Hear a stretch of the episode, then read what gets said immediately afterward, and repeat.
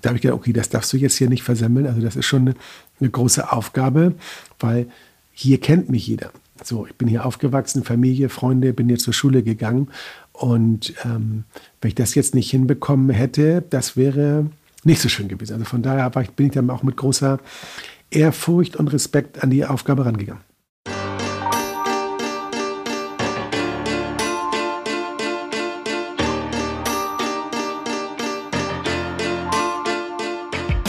Wir wollen es alle und wir müssen es auch. Essen und trinken. Tagtäglich beschäftigen wir uns damit, was auf den Teller bzw. ins Glas kommt. Für die meisten von uns geht es um mehr als pure Nahrungsaufnahme. Essen ist eine emotionale, persönliche, kulturelle, ethische oder auch politische Angelegenheit. Daher will ich mal behaupten, dass jeder dazu eine Meinung hat. Herzlich willkommen zu Einmal alles bitte, einem Podcast vom Genussguide Hamburg. Zu Gast sind bei mir Köche, Promis, Foodies, Aktivisten, Unternehmer und, und, und. Mein Name ist Jasmin Schamsi, ich bin Food- und Kulturjournalistin bei der Szene Hamburg und möchte euch gerne Menschen vorstellen, die uns alles geben. Starke Meinungen, Gefühle und Insidergeschichten.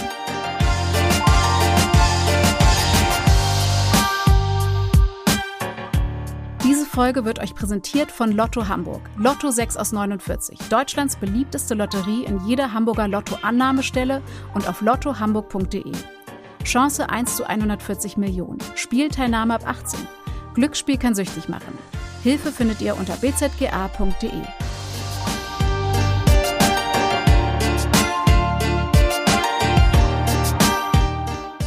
Hotels sind irgendwie besondere Orte. Sie sind wie ein eigenes kleines Universum, in das die Gäste eintauchen und es sich gut gehen lassen. Manchmal nur für eine Nacht, manchmal für Wochen, manchmal sogar für immer. In dieser Welt wird der Kundschaft alles abgenommen, was Alltagslast bedeutet. Zimmer aufräumen, Bett machen, Frühstück zubereiten, einkaufen gehen, Wäsche waschen, das Abendessen planen. Für den reibungslosen Ablauf der verschiedenen Dienstleistungen ist ein ganzer Bienenstaat verantwortlich. Zumindest in Grand Hotels wie dem vier Jahreszeiten an der Hamburger Binnenalster. Hier wird man noch wie vor 100 Jahren von Pagen in roter Livree empfangen und aufmerksam umsorgt. Wo man auch hinschaut. Das geschichtsträchtige Fünf-Sterne-Hotel ist der Inbegriff von Luxus. Hier wird der Prunk, die Hingabe, das Irrationale, einfach alles, was über das rein Zweckmäßige hinausgeht, zelebriert. Hier werden Träume Wirklichkeit, wie zum Beispiel die des Gründungsdirektors Friedrich Herrlin, der seine Karriere 1876 mittel- und mutterlos als Küchenjunge in einem Bahnhofsrestaurant in Genf begann und dessen Höhepunkt 21 Jahre später der Kauf des Hotel für Jahreszeiten am neuen Jungfernstieg darstellte. Kurzer Hinweis, bevor es losgeht. Dies ist die dritte Folge, die in Kooperation mit Hamburg Ahoy entstanden ist. Mit geballter Kraft stellen wir spannende Hamburgerinnen und Hamburger, Projekte und Orte vor, die die Hansestadt zu der machen, die wir schätzen und für die wir uns einsetzen.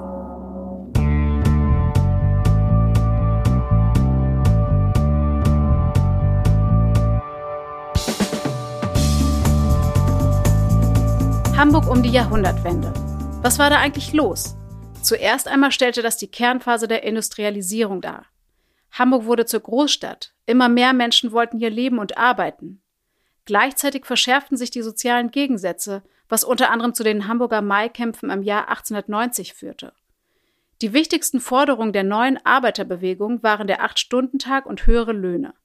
Der Widerstand gegen die neu entstandenen kapitalistischen Strukturen zog so weite Kreise, dass sich die Sozialdemokraten in Hamburg bis zum Ersten Weltkrieg zur stärksten Partei entwickelten. Was ich nur weiß, ist, dass der Friedrich Herrlin ein anpackender ähm, Hotelbesitzer war, ähm, der selber mitgearbeitet hat, und zwar viele, viele lange Stunden. Und ähm, das kann man äh, an einer Aussage seiner Frau Thekla festmachen ähm, wo er sagte, zu ihrem 40. Geburtstag, da waren die schon ewig lange verheiratet, was sie sich denn zum Geburtstag wünschen würde. Dann hat sie zu ihrem Mann gesagt, einmal ausschlafen zu dürfen. So, das ist wiederum Luxus für sie. Die wollte kein Geschenk, die wollte, weil die ist jeden Morgen um 5.30 Uhr aufgestanden, hat Frühstück gemacht. Was will ich damit sagen? Vielleicht diese, auch diese äh, industrielle Re Revolution und so, ich glaube, ist dadurch, dass der Friedrich Herrlin nicht der Kapitalist war, der sagt, okay, ich kaufe mir jetzt dieses Hotel und stelle mir hier drei Hoteldirektoren ein, die hier für mich rumlaufen und ich komme immer und zähle das Geld und gucke, ob alles gut ist. Und der hat selber mitgearbeitet, hat sicherlich damit zu beigetragen, auch diesen Servicegedanken äh, grundlegend zu formen, dass man nicht dient, sondern ähm, er ist selber mit dabei, er begegnet den Gästen auf Augenhöhe, den Mitarbeitern. Und ich glaube, das hat gerade in dieser Zeit für dieses Hotel auch Wunder bewirkt und hat auch dieses Hotel so erfolgreich gemacht.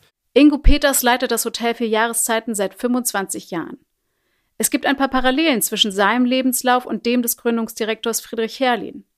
Auch er arbeitete sich ehrgeizig hoch, vom Pagen zur Schlüsselfigur des Hauses.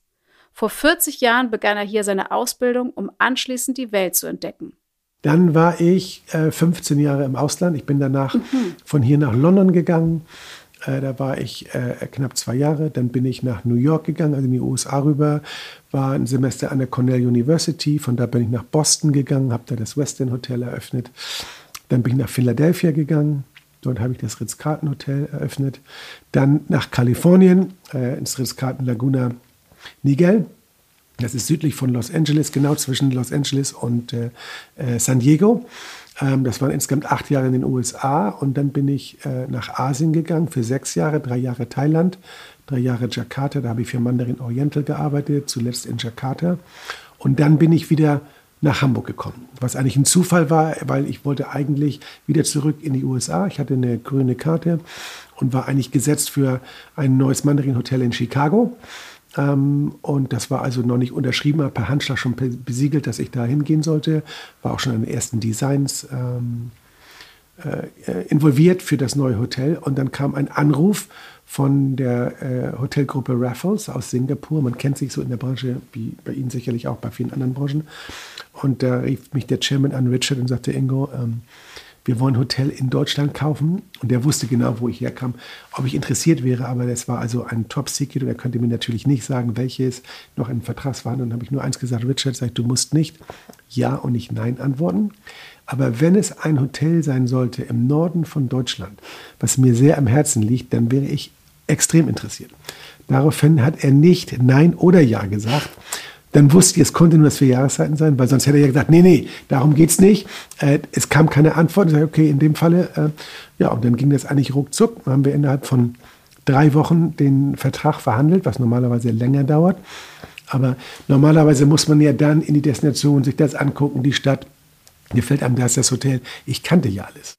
Wie fühlt es sich an, wenn man Jahre später in das Haus zurückkehrt, in dem man seine ersten beruflichen Gehversuche unternommen hat? Und zwar nicht in irgendeiner Position, sondern der höchsten Position im Betrieb. Ich bin sonst eigentlich in jeden Job, den ich auf, der, auf den Stationen hatte, bin ich immer ganz locker reingegangen, so irgendwie, das schaffst du und das machst du. Und das war also alles nie ein Big Deal. Aber als ich hier zurückkam, da hatte ich schon so ein bisschen flauen, flaues Gefühl im Magen. Denke, jetzt kommst du hierher, wo du mal angefangen hast. Und das war ja schon also ein Hotel, was man auch in der Welt kennt und kannte. Und ähm, da habe ich gedacht, okay, das darfst du jetzt hier nicht versemmeln. Also das ist schon eine, eine große Aufgabe, weil hier kennt mich jeder. So, ich bin hier aufgewachsen, Familie, Freunde, bin hier zur Schule gegangen. Und ähm, wenn ich das jetzt nicht hinbekommen hätte, das wäre nicht so schön gewesen. Also von daher ich, bin ich dann auch mit großer Ehrfurcht und Respekt an die Aufgabe rangegangen. Ingo Peters ist für mich der Inbegriff des rechtschaffenen Hanseaten. Bodenständig, geschäftig, zurückhaltend, aufmerksam. Noch sitzt er mit verschränkten Armen vor mir, die Haare sind sauber zurückgekämmt, Hemd und Sakko sind faltenlos und sitzen einwandfrei. Wir werden viel länger reden als geplant und wir werden sogar noch ein bisschen philosophisch. Er hat etwas von einem James Bond-Darsteller und tatsächlich verrät er mir, dass er ein großer Kinofan ist und James Bond ganz oben auf seiner Topliste steht. Wenn es übrigens nach seinen Eltern gegangen wäre, hätte er sich für einen akademischen Beruf entschieden. Niemals wäre ihnen die Hotellerie in den Sinn gekommen. Bei uns gibt es Lehrer, Richter, Anwälte. Mein Vater war Architekt, meine Mutter approbierte Apothekerin. Und ich hatte keine Lust, ich habe meinen Vater immer gesehen, der hat stundenlang früher, äh, hat man ja nach, per Hand gezeichnet. Heute macht man es ja CAD, also mit Computer ähm, Automated Drawings. Ähm, und hat dann Millimeter genau und ich dachte, oh Gottes Willen, wenn du, also so einen Job, das willst du auf keinen Fall haben. Also mein Vater war sehr enttäuscht, er hätte mich gerne als Architekt oder zumindest als Ingenieur irgendwo gesehen, im technischen Bereich. Meine Mutter eher im pharmazeutisch-medizinischen Bereich. Ähm, da habe ich auch überhaupt gar keine Lust dazu gehabt. Und ich war auch nicht derjenige, der, also ich war nicht schlecht in der Schule, aber ähm, ich war, also ich hatte eine gute Auffassungsgabe, ich konnte Sachen schnell begreifen und ich habe eigentlich nie zu Hause gesessen und groß gelernt und Schularbeiten gemacht. Ich war lieber out and about mit den Jungs beim Fußballspielen oder irgendwelche anderen Sachen gemacht, irgendwelchen Unsinn. Und deswegen hatte ich eigentlich keine Lust zum Studieren. So, ich hätte studieren können, ohne Frage. Abitur habe ich so ohne Lernen mit 2,9 hinbekommen. 2,8, glaube ich, war das so 2,9 so in der Gegend, also äh, unter drei. Ähm, und da habe ich gesagt, nee, ich will was machen, wo ich ähm, was erlebe, was äh, äh, aufregend ist, wo nicht ein Tag wie der andere ist. Und dann gab es bei uns eine Schülerzeitung, die hieß Abi. Und da wurden dann ähm, immer verschiedene Berufsmodelle vorgestellt. Und dann kriegte ich die in die Hand und dann habe ich äh, über die Hotellerie gelesen. Und dass man dort auch ins Management kommen kann, ohne zu studieren ähm, auch mit Auslandsaufenthalt. Und das hat mich also ganz besonders interessiert, dass ich im Ausland nicht mal nur in Urlaub fahre für zwei Wochen, sondern dass ich da tatsächlich leben und arbeiten kann und wirklich Land und Leute kennenlernen kann. Und das war für mich, also es gilt das der ideale Job für mich. Der gebürtige Hamburger hatte also schon als 18-Jähriger den großen Plan vor Augen. Er bewarb sich beim Hotel Vier Jahreszeiten und nur dort bezirzte so lange die Personalabteilung, bis man ihm zuerst ein Praktikum und dann eine Ausbildungsstelle anbot und ließ sich auch dann nicht beirren, als sein Umfeld hämisch auf seine Entschlossenheit reagierte. Ich habe natürlich einige von meinen Schulkameraden, mit denen ich Abitur gemacht habe, die habe ich dann einen Jux draus gemacht, hier mit dem Auto vorbeizufahren, zu hupen und mir sozusagen die Nase zu zeigen, als ich hier an der Tür stand und die Tür gedreht habe und die Gäste begrüßt habe. Aber ich habe mir gedacht, ihr werdet schon sehen, ich werde schon meinen äh, äh Weg gehen.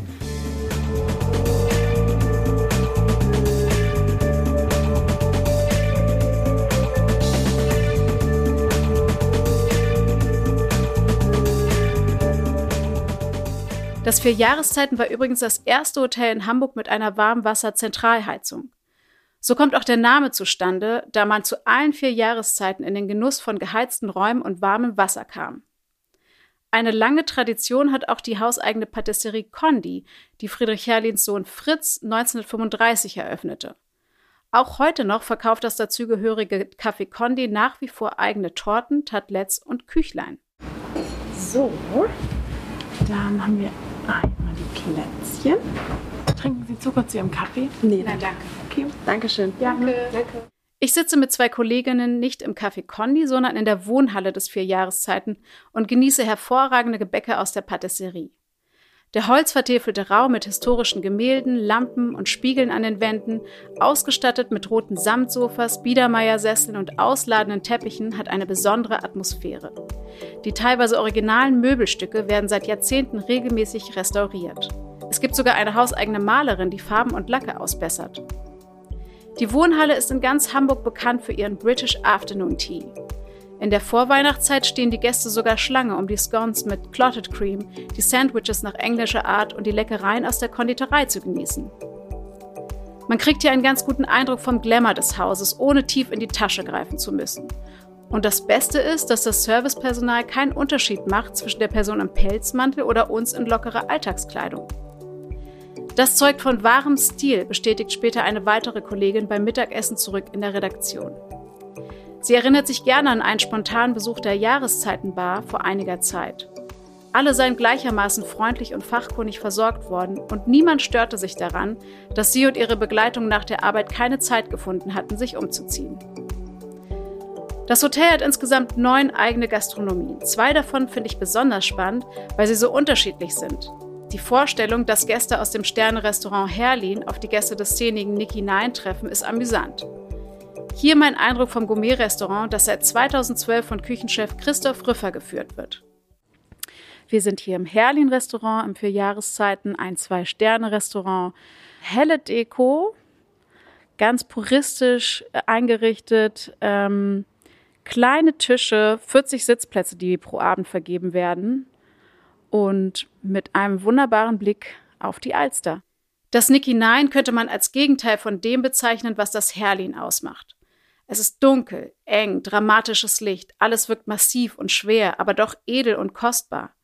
An Wochenenden legt ein DJ auf und auf den Tisch kommen japanisch-peruanische Köstlichkeiten. Und dann das Personal. Während sich alle Mitarbeiter des vier Jahreszeiten an einen sogenannten Grooming Guide halten müssen, eine Art Dresscode, der genau bestimmt, wie viel Schmuck man tragen darf, welche Farbe der Blazer oder das Halstuch haben soll und so weiter, gilt der für das Nicky Nine nicht. Je mehr Tätowierungen am Körper, dicke Schminke und Piercings im Gesicht, desto besser. Also wenn ich da unten bin, kann ich mir vorstellen, dass ich nicht in einem Hotel bin. Also eigentlich würde ich mir eher gar nicht vorstellen, dass ich in einem Hotel bin. Genau umgekehrt, dass ich sage, okay, das Restaurant hier ist doch niemals ein Hotelrestaurant. Ist es aber. So, man kann es ja sogar dazu. durch einen anderen Eingang erreichen. Ne? Genau. Man muss ja gar nicht unbedingt über die Lobby, sondern. Nee, die meisten laufen ja auch direkt da. Genau. Also die das kennen, laufen ja direkt äh, ins Nick hinein. Hm. Also muss man im, im, Prinzip hat man, wenn man möchte, hat man keine Berührungspunkte mit dem, mit dem Publikum ja, das ähm, im Vierjahreszeit. Sprechen Sie eine ganz tolle Sache an. Wir haben das große Glück, das habe ich ja nicht geschaffen, das ist ja damals schon von Friedrich Herrlin und von Fritz Herrlin damals gemacht worden. Wir haben ja zwei Eingänge. Ich habe einmal diesen pompösen Hoteleingang. Ich komme hoch, da begrüßt mich ein Page und sagt, äh, guten Tag, Herr Peters, kann ich Ihnen weiterhelfen? Da fühlen sich ja schon viele sehr, also, oh Gott, also, weiß ja gar nicht, was mich da oben erwartet. Da gehe ich, da ist diese Schwellenangst sehr hoch. So, aber äh, das ist aber auch von vielen Gästen wiederum gewünscht. Die sagen, okay, Sense of Arrival, ich komme da an, ich werde begrüßt so. Aber ich habe im Prinzip the best of both worlds. Und das funktioniert dann so, wer das noch nicht so kennt, und da ein bisschen Schwellenangst hat, der kommt vielleicht erstmal und sitzt da unten in der Condi Lounge oder geht äh, im Sommer da auf die Terrasse. Und dann muss man ja vielleicht mal ähm, zur Toilette. Dann geht man so, ach, guck mal, ist ja auch ganz, und dann sagt man, vielleicht gehe ich auch mal in den Grill jetzt rein, das bin ich ja schon mal. Und so fängt man dann an, langsam das Hotel zu entdecken und arbeitet sich vor. Ja, äh, und hier, dann geht man da runter, oh, Nick hinein, vielleicht müsste man da auch mal, das sieht ja auch ganz nett aus. Und so kommt jemand, der sich nie trauen würde, die Treppe hochzugehen durch die Drehtür und sich dann da zu umzuorientieren, mit dem Hotel in Berührung und hat überhaupt gar keine Probleme. Und so habe ich für denjenigen, wir haben auch, äh, sagen wir mal, Hanseaten, die sagen, okay, da oben treffe ich den und den, den will ich jetzt gar nicht sehen. Ich bin heute mal ganz leger hier in der Rip Jeans oder wie auch immer. Ich will da unten nur schnell was essen. Der läuft dann durch den Eingang durch und wird auch weiter gar nicht dann wahrgenommen. Also es hat schon einen großen Vorteil, dass wir diese beiden Eingänge haben. Und die haben wir auch bewusst so bespielt. Wo heute das Nicky Nine ist, war früher der Jahreszeitenkeller. Das Vergnügungsrestaurant war stadtbekannt. Doch als Ingo Peters 1997 als Hoteldirektor zurückkehrte, hat es mittlerweile seine Türen geschlossen. Das war ja als Spätrestaurant angedacht, extrem erfolgreich in seiner Zeit. Man konnte dann nach der Oper, nach dem Theater hingehen, hatte bis nach Mitternacht warme Küche und da war äh, äh eine Liveband, die gespielt. Man konnte da auch tanzen. Also das war im Prinzip äh, äh Essen, äh, also ein Restaurant kombiniert, äh, kombiniert mit, mit Tanzen. Und das gab es nur einmal in Hamburg. Und wenn ich mir jetzt so überlege, ganz ungewollt, eigentlich haben wir genau das Gleiche. Ich wollte gerade sagen, genau. Kann ich auch bis halb eins essen. Ja. Ähm, wir haben jetzt ein bisschen durch Corona natürlich eingeschränkte Öffnungszeiten durch die, durch die Pandemie. Wir müssen jetzt um 23 Uhr zumachen. Wir haben dort ein DJ, wir können, dort kann getanzt werden, ein bisschen Clubatmosphäre. Also eigentlich haben wir, ohne nach darüber nachzudenken, das Gleiche eigentlich wieder initiiert, was damals schon äh, äh, äh Fritz Herrlin gemacht hat. Das mhm. haben wir jetzt nur auf andere Weise nochmal wieder ins 21. Jahrhundert gehoben. So ist es, ja. genau. Es gibt nicht viele Hotels, die es schaffen, ihre Restaurants auch für ein Publikum von außerhalb zu gewinnen. Ingo Peters ist das aber ein wichtiges Anliegen. Er erzählt, dass die Gastronomien in vier Jahreszeiten sogar etwas mehr Umsatz generierten als die Logis. Außerdem, und das ist besonders spannend, würde überwiegend die Hamburger Kundschaft die Restaurants am Laufen halten. Diese Treue der lokalen Bewohner schätzt der Hoteldirektor sehr. Auch deshalb, weil er weiß, dass sich hier wichtige Synergieeffekte mit den übrigen Dienstleistungen des Hotels ergeben.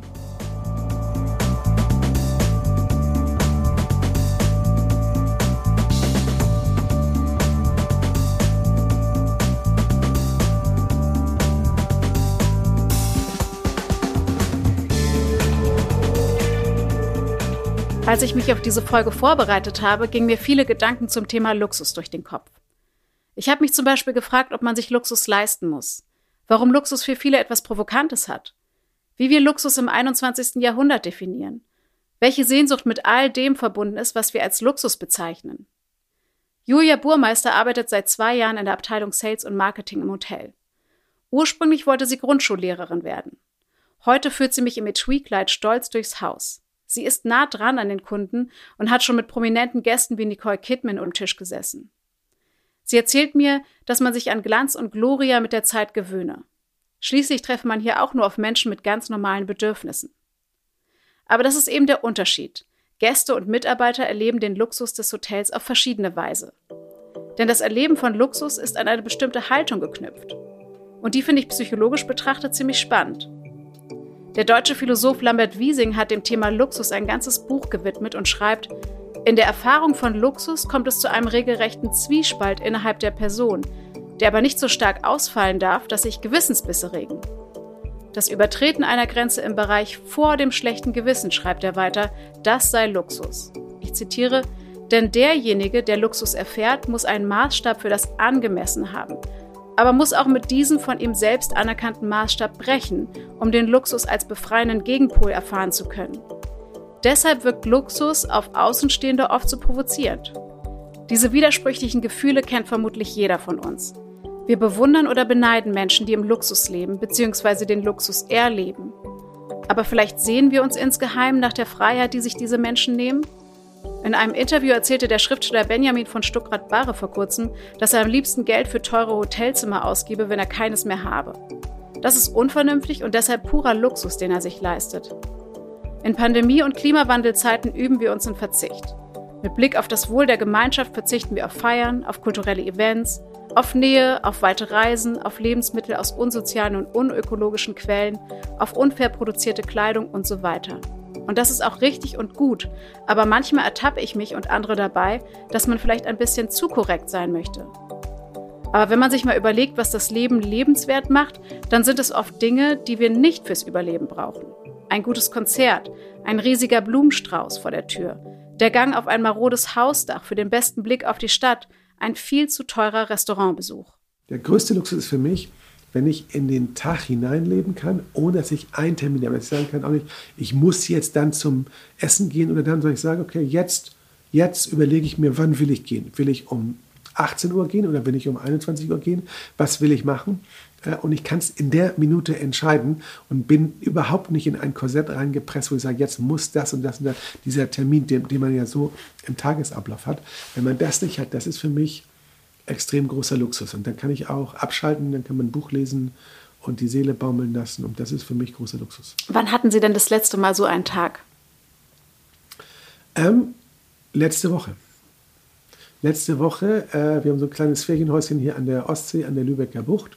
Und da haben wir jetzt nach dem stressigen Dezember, den wir eigentlich mehr oder weniger durchgearbeitet haben, ein paar Tage an der Ostsee äh, äh, Urlaub gemacht.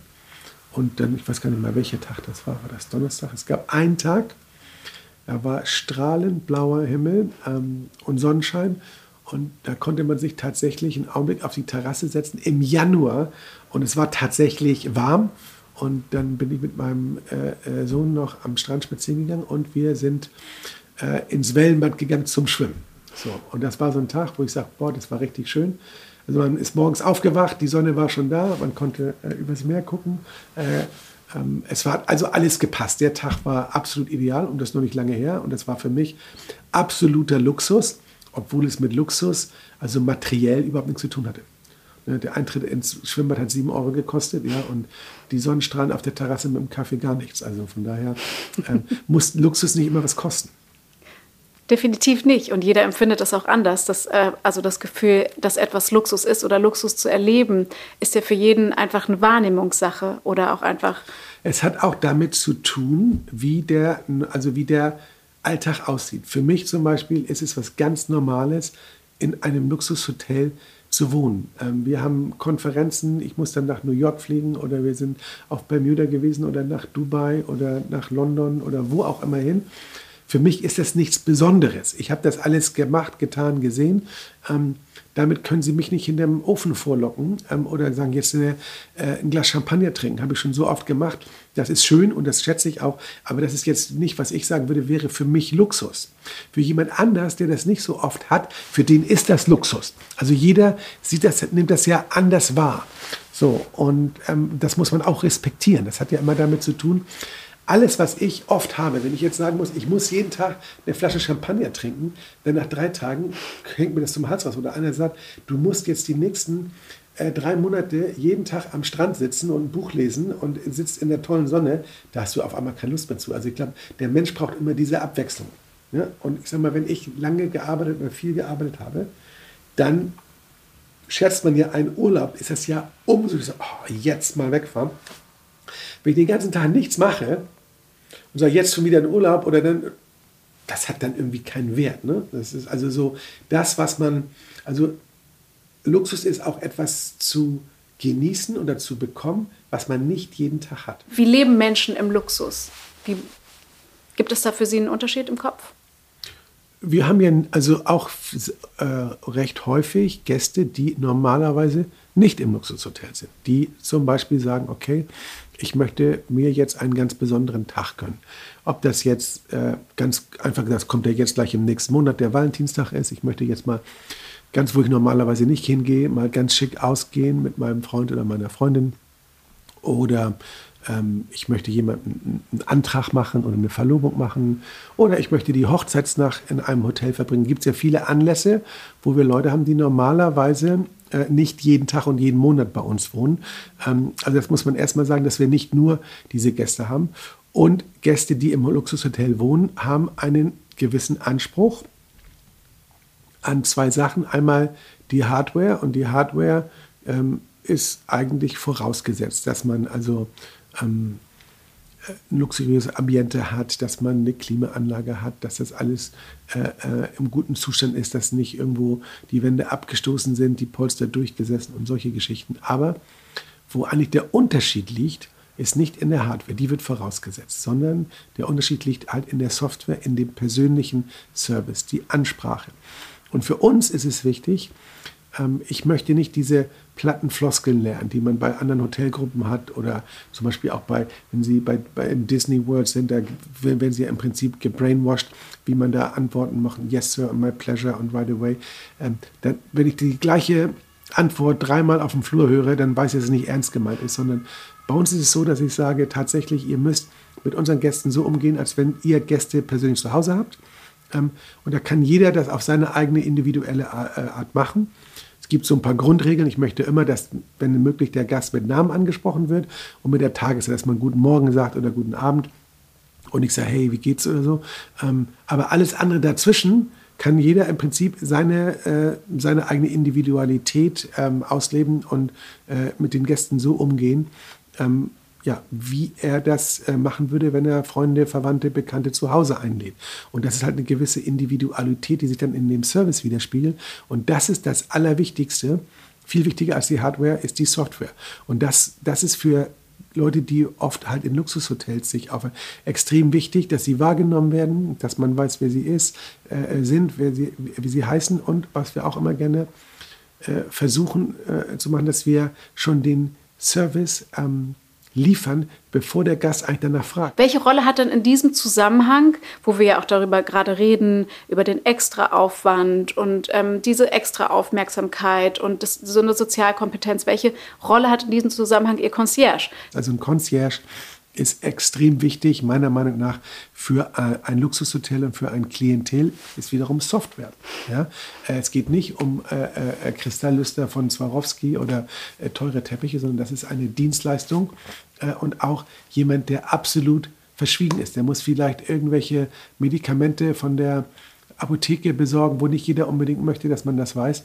Äh, und Concierge, der gut ist, der kann einem also wirklich so gut wie alles besorgen, ist total diskret, äh, merkt sich Sachen und ist für den Gast also, also wie so ein Zauberer unterwegs und kann äh, manchmal das Unmögliche möglich machen. Ähm, ich sage immer, Unmögliches bei uns wird sofort erledigt, Wunder dauern etwas länger. Mhm. und dafür ist halt der Concierge zuständig. Dirk Bossmann, gebürtig aus Berlin und seit einem Jahr in vier Jahreszeiten als Concierge angestellt, ist eine echte Marke. Teure Mode, die Inszenierung, der große Auftritt. Bossmann liebt diese Welt. Er selbst wirkt ein bisschen wie aus der Zeit gefallen, wie ein Protagonist aus einem Wes Anderson-Film. Das scheint sich der Regisseur auch gedacht zu haben. Als der für seinen Film Grand Budapest Hotel im Deutschland auf Location-Suche war, stieß er auf den kleinen Herrn mit der Föhnfrisur und dem schelmischen Grinsen im Gesicht. Damals arbeitete Bossmann noch als Concierge im Hotel Atlantik. Kurze Zeit später bekam er einen Anruf aus dem Filmstudio Babelsberg mit einer Rolle im Angebot. Heute zeigt er jedem, ob man will oder nicht, voller Stolz Fotos von den Dreharbeiten auf seinem Handy.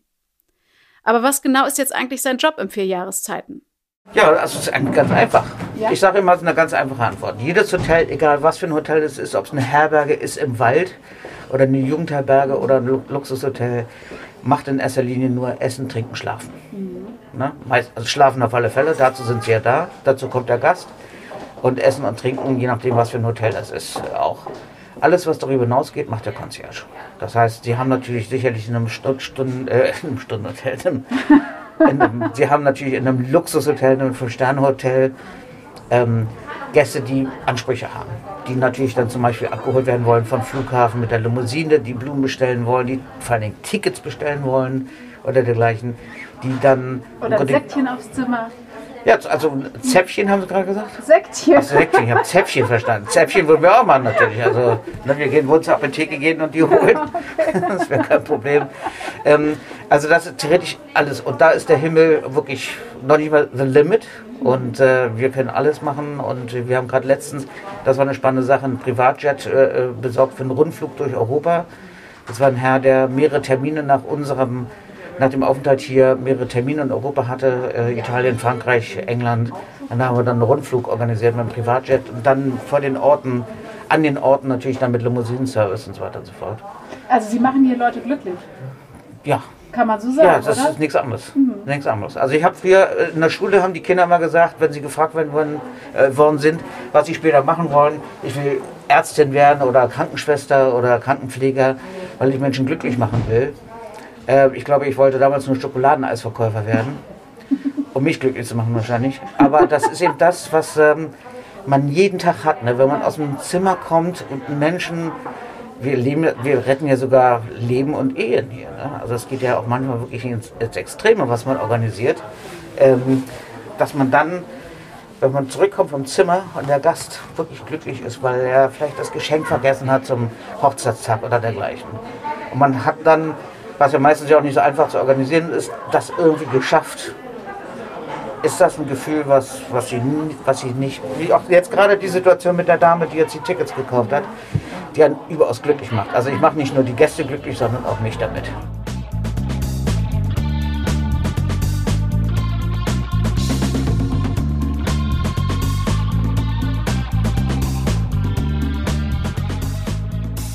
Das Hotel in der Binnenalster feiert dieses Jahr 125-jähriges Jubiläum. Ingo Peters hat die Geschichte des Hauses ein Vierteljahrhundert mitgeprägt. Aktuell ist er für rund 300 Mitarbeiterinnen und Mitarbeiter zuständig, die alle ganz unterschiedliche Lebensläufe und familiäre Hintergründe haben. Aber genau das ist es, was der Hoteldirektor möchte. Die Vielfalt. Und Menschen, die Persönlichkeit mitbringen und über den Tellerrand schauen können. Wenn man ihn darauf anspricht, welche Lebenserfahrungen für ihn charakterbildend waren, nennt er seine langjährigen Auslandsaufenthalte. Die meisten davon hat er positiv in Erinnerung behalten. Aber auch die negativen Erfahrungen will er nicht missen.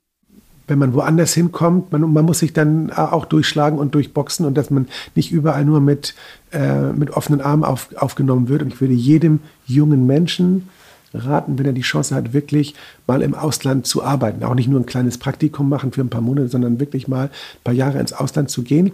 Das bildet Charakter. Ähm, äh, man muss alleine zurechtkommen. Ähm, man muss sehen, wo kommt das Geld her, wo finde ich eine Unterkunft. Äh, das sind so Sachen, die, glaube ich, für jeden eine ganz gute Lernerfahrung werden. Vielen Dank, dass ihr in den Podcast vom Genussguide Hamburg reingehört habt. Ich hoffe, ich konnte ein paar Denkanstöße geben. Wenn ihr Fragen, Anregungen, Lob oder Kritik loswerden wollt, schreibt uns doch gerne eine Mail an redaktion.genussguide-hamburg.com. Außerdem findet ihr weiterführende Artikel zu den angesprochenen Themen, aktuelle Neueröffnungen, Restaurantbewertungen, Top-10-Listen und vieles, vieles mehr unter genussguide-hamburg.com und in unseren Social-Media-Kanälen. Ich freue mich auf die nächste Folge und ihr bleibt mal schön gesund.